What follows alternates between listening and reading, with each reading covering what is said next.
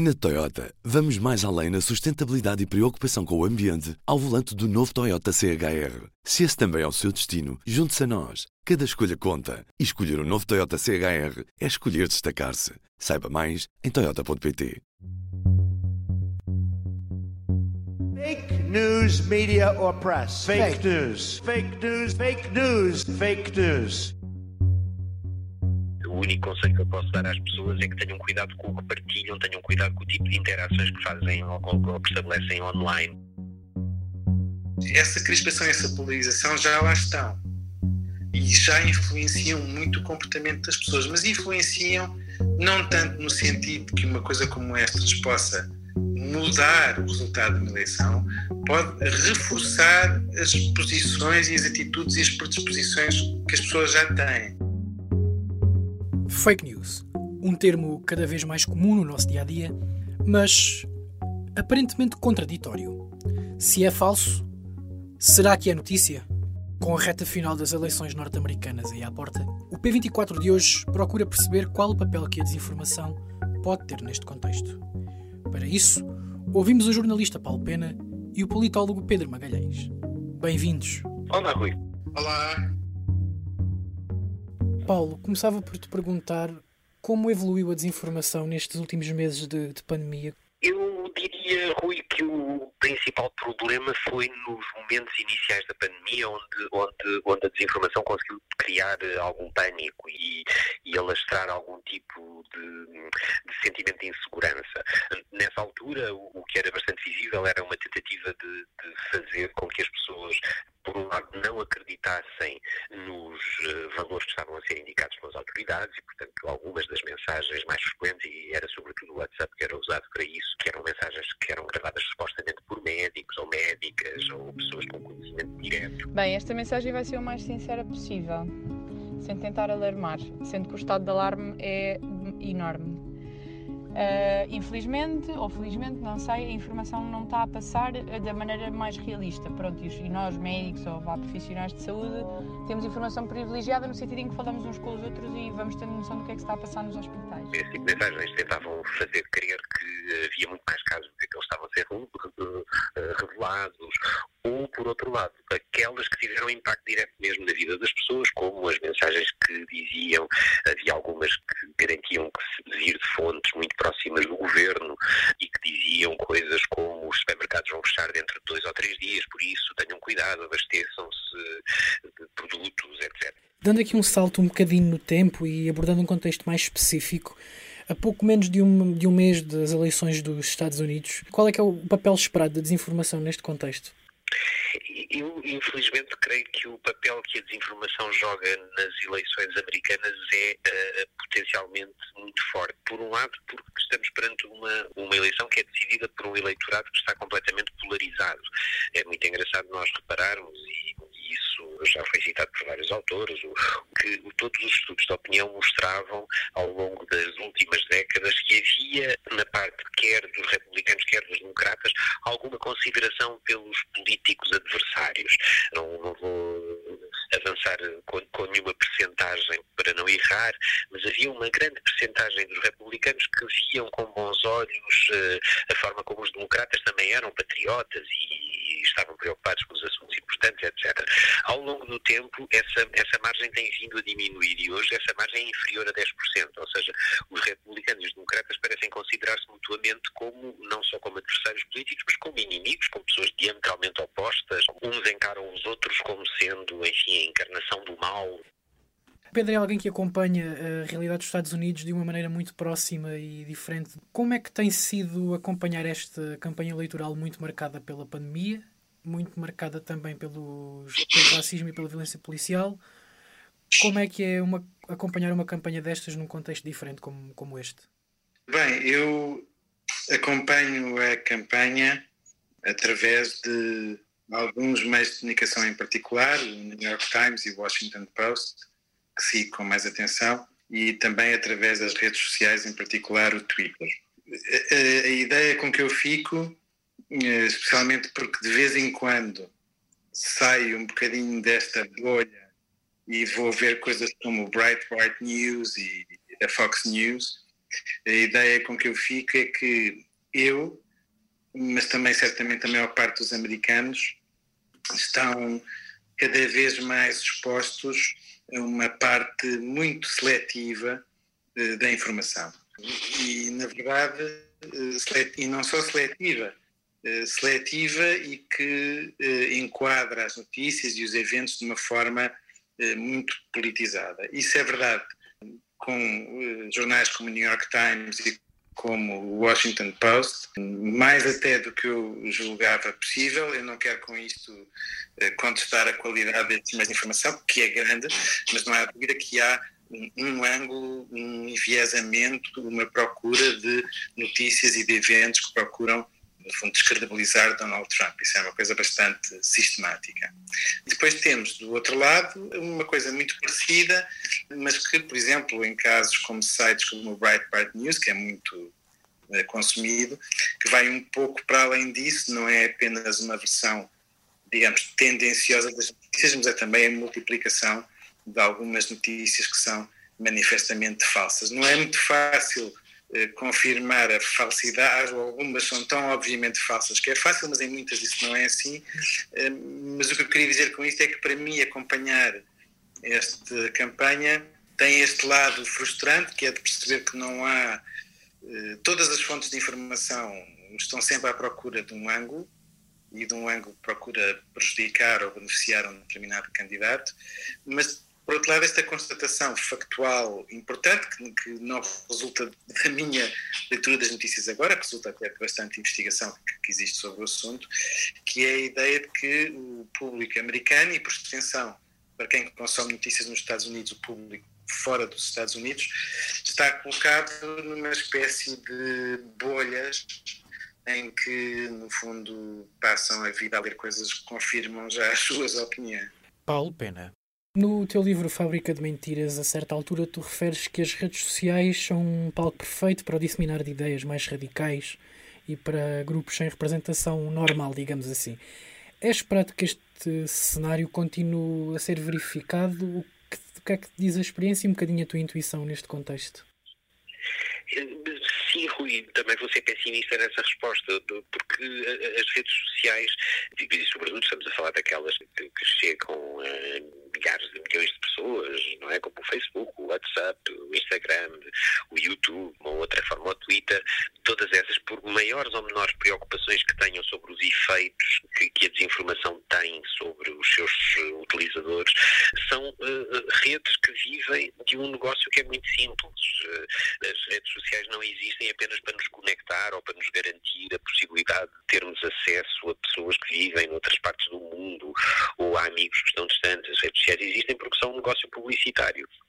Ou seja, as redes sociais oferecem-nos esse acesso a essas pessoas, oferecem-nos essa sociabilização online em troca de conhecerem de uma forma inédita na nossa história os nossos gostos, as nossas convicções mais íntimas, etc. Porque o que os algoritmos das redes sociais fazem é seriar tudo aquilo que nós uh, deixamos como rastro online para poderem prever aquilo que vamos gostar no futuro e darem-nos isso em troca de um ótimo, um ótimo valor que isso lhes dá para poderem uh, vender publicidade a todas as marcas e empresas. Um, e, portanto, o que eu temo que aconteça é que as redes sociais considerem a desinformação um problema menor uh, na sua vida, porque as redes sociais não estão a diminuir uh, o seu número de utilizadores, continuam a ser muito relevantes e, e enfim, em Portugal há 6 milhões de contas no, no, Facebook, não são todas de pessoas, não é? Temos que ter isso em atenção também e é, e é preciso termos isso bem presente, que desses 6 milhões uma boa porcentagem são contas falsas, são perfis falsos que são criados com esse efeito, ou com esse intuito de, de, de, de nos uh, vender coisas ou de nos manipular para determinadas ideias, ou etc. E, e, portanto, a nível mundial, mais de 2,5 mil milhões de contas uh, é, é um número avassalador uh, que garante um negócio publicitário excelente para o Facebook, neste caso, e que nos deve preocupar que esse número, essa ordem de grandeza, significa para o Facebook que, que a, maioria, a maioria das pessoas estão interessadas e gostam do que se está a passar e, portanto, não espero mudanças muito radicais a esse nível. Pedro Magalhães. O Pedro falou no, no, no Breitbart News e nesse tipo de, de espaços. Qual, qual é o papel? Podem contribuir mais para a polarização neste contexto de, de eleições e de campanha? Contribuem, certamente, claro. Em que aspectos? Quer dizer, contribuem no sentido em que eu dizia no início, porque são vistas como fontes de informação preferenciais por eleitores, eh, neste caso, republicanos e conservadores, e não há absolutamente nada que essas pessoas consigam ler nesses meios de comunicação que contrarie as suas ideias. Pelo contrário, tudo aquilo que vem é a alimentação não só da ideia de que o adversário tem ideias que estão muito longe das nossas, mas também de que são pessoas em si mesmo indesejáveis e nefastas. Uhum. Eh, a polarização hoje em dia não é apenas uma polarização ideológica, é também uma polarização afetiva. É a ideia de que as pessoas que estão do outro lado quase que não pertencem à nossa comunidade política, são invasores, são, não são verdadeiros americanos, não são pessoas sérias, são pessoas perversas e são pessoas com objetivos perversos. Eh, e, portanto, claro que isso reforça a polarização. E isso tem como efeito, curiosamente, tem como efeito que a capacidade de persuadir estas pessoas ou outras a, a fazerem qualquer coisa de diferente daquilo que têm feito em todas as outras eleições anteriores é, é muito baixa. É muito difícil, é muito difícil persuadir pessoas num eleitorado tão fortemente polarizado e cuja polarização é reforçada através destes meios. Eu perguntava-lhe se é esperado que este clima de este clima mais crispado e mais atípico que vivemos pode de certa forma ir novamente aos eleitores indecisos no, nos chamados swing states e de que modo é que não só a informação boa e verídica pode obviamente ter um papel preponderante mas também até que ponto é que correntes de desinformação, como por exemplo o caso Pizzagate, que aconteceu em 2016, não podem voltar a acontecer e a ter um papel muito mais preponderante e muito mais vincado na, nas eleições, porque o contexto é diferente, não é? Fazemos agora uma breve pausa para contextualizar o termo Pizzagate. De forma muito resumida, os seguidores desta teoria da conspiração, que apareceu em 2016, acreditavam que algumas pizzarias dos Estados Unidos eram utilizadas pelo Partido Democrata da candidata Hillary Clinton para tráfico de pessoas. Isto resultou num tiroteio num dos restaurantes em Washington, sem causar vítimas.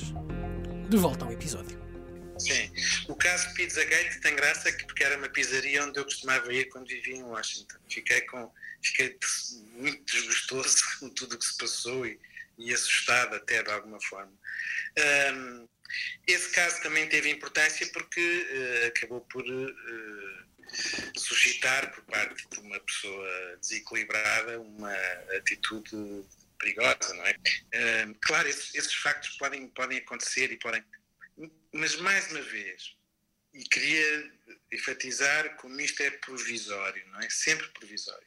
Mais uma vez, estes casos sucedem, mas. e podem aumentar a crispação e podem aumentar a polarização, mas essa crispação e essa polarização já lá estão e já influenciam muito o comportamento das pessoas, mas influenciam não tanto no sentido que uma coisa como esta possa mudar o resultado de uma eleição, pode reforçar as posições e as atitudes e as predisposições que as pessoas já têm. Aliás, uma das consequências da polarização nos Estados Unidos é que eh, uma grande parte dos eleitores, a esmagadora maioria, aliás, dos eleitores, não é suscetível de ser persuadida num sentido ou no outro, ou seja, está completamente enquistada nas suas posições, nas suas decisões. Tudo o que se joga não é tanto a capacidade de persuadir alguém, mas é a capacidade de mobilizar ou desmobilizar bases eleitorais eh, pré-existentes. Portanto, claro que através desse fenómeno da mobilização e da desmobilização também se joga um resultado eleitoral. Agora, a mensagem que eu queria deixar é a seguinte: o poder enorme dos mídias sociais, o poder enorme das fake news, o poder enorme de empresas como a Cambridge Analytica, o poder enorme do, do data mining, do micro-targeting, na base daquilo que sabemos, isso é que é fake news. Uh, e é uma fake news perigosa, porque é uma fake news que pode levar, e isso sim com consequências, a que as pessoas deixem de conseguir atribuir qualquer credibilidade a fontes de informação sérias, mesmo que enviesadas num sentido ou no outro, são sérias, uh, e deixem de consumir informação por uh, sentirem que uh, não há forma nenhuma de serem, de conseguirem informação objetiva. Pode gerar-se um efeito de cinismo, de desafeição política, que eu, esse, esse sim não é saudável para nenhuma democracia. Mas queria deixar vincada esta ideia de que um, a ideia da omnipotência destes fenómenos é uma ideia muito criada e muito alimentada por aqueles que têm interesse em que se sinta essa omnipotência. E até que ponto é que, por exemplo, um Cambridge Analytica, um caso parecido, está salvaguardado neste caso? Porque, vejamos, cada vez mais nós temos, como tu falaste, na personalização de, de anúncios e de publicidade direcionada, como é, que, como é que isso pode ser evitado, essa parcialidade, digamos assim, da rede social em relação a certos assuntos? Paulo Pena. Eu creio que a única forma de garantir que não voltamos a ter um caso Cambridge Analytica da, daquela forma é uh, garantir que há transparência e que há regulação sobre as redes sociais. Não vejo outra forma. Enfim, a outra forma seria que cada um de nós, cidadãos, tivesse consciência de que a privacidade dos seus dados é um valor muito importante que tem, que tem de preservar e que, portanto, não deve fornecer uh, às redes sociais e às grandes plataformas, como o Google, toda a informação da forma gratuita como, está, como, como estamos todos, cada um de nós, a, a, a, fazer. O problema da publicidade direcionada, que é um problema que é, é também um prego no caixão da informação boa, porque é um, prego no caixão do jornalismo, a publicidade direcionada o que faz é garantir uh, que a mensagem à qual a publicidade está associada, a mensagem mais uh, valorizada é a mensagem que chega ao, ao maior número de pessoas, não é a mensagem mais relevante, não é a mensagem mais importante. E o jornalismo sempre foi isso. O jornalismo precisa de ser não a mensagem que, que chega ao, ao, ao universo maior possível sem qualquer tipo de condições éticas ou de condições morais para o fazer, uh, enquanto que, que, a publicidade direcionada permeia o clique fácil e a, e a, e a mensagem uh, viral, para usar o termo, termo da doença, que neste caso até é apropriado. Por isso, eu creio que a única forma é a regulação, é a regulação económica, por um lado, obrigando as plataformas a fazer pagamentos de impostos que sejam compatíveis com este nível de negócio e que forneçam aos Estados mecanismos de compensar os efeitos que as redes sociais possam ter, os efeitos negativos que possam ter sobre, sobre o valor da informação, isso por um lado, e por outro lado a própria transparência dos algoritmos, impedindo que nós possamos estar, como ainda agora no, no documentário da Netflix, eh, Social Dilemma, eh, é bastante claro, estamos perante um algoritmo que funciona por si próprio, que se autoalimenta uh, do êxito que pode ter a tentar manipular-nos. Para, para ser um bocadinho mais concreto, eu fiz uma vez uma experiência que todos nós podemos fazer, que é usar a nossa conta do Facebook para, uh, e clicar apenas num assunto. Eu, no meu caso, fiz com futebol. Portanto, eu apenas clicava nos links que me interessavam sobre desporto e sobre futebol. Ao fim de algum tempo, o meu feed de notícias passou a ter 80% de links sobre futebol e, portanto, todos os outros assuntos que o algoritmo do Facebook me dava, como percebeu que eu não clicava neles, deixou de nos dar. E é essa a noção que nós temos que ter. Somos nós que alimentamos esta disfunção também e, portanto, também parte de nós a capacidade de poder contrariar. E, e por isso é que digo sempre, o único conselho que eu posso dar às pessoas é que tenham cuidado com o que partilham, tenham cuidado com o tipo de interações que fazem ou, ou, ou que estabelecem online online, porque se as pessoas acham que estar a partilhar todos os assuntos que lhes dizem respeito ou que lhes tocam em alguma área da sua, do seu interesse social, estão a fechar-se numa bolha de, de temas que o Facebook, em que o Facebook ou as outras redes sociais as vão aprisionar. O P24 de hoje fica por aqui. Desejo-lhe o resto de uma boa semana e até à próxima. O público fica no ouvido. Na Toyota, vamos mais além na sustentabilidade e preocupação com o ambiente ao volante do novo Toyota CHR. Se esse também é o seu destino, junte-se a nós. Cada escolha conta. E escolher o um novo Toyota CHR é escolher destacar-se. Saiba mais em Toyota.pt.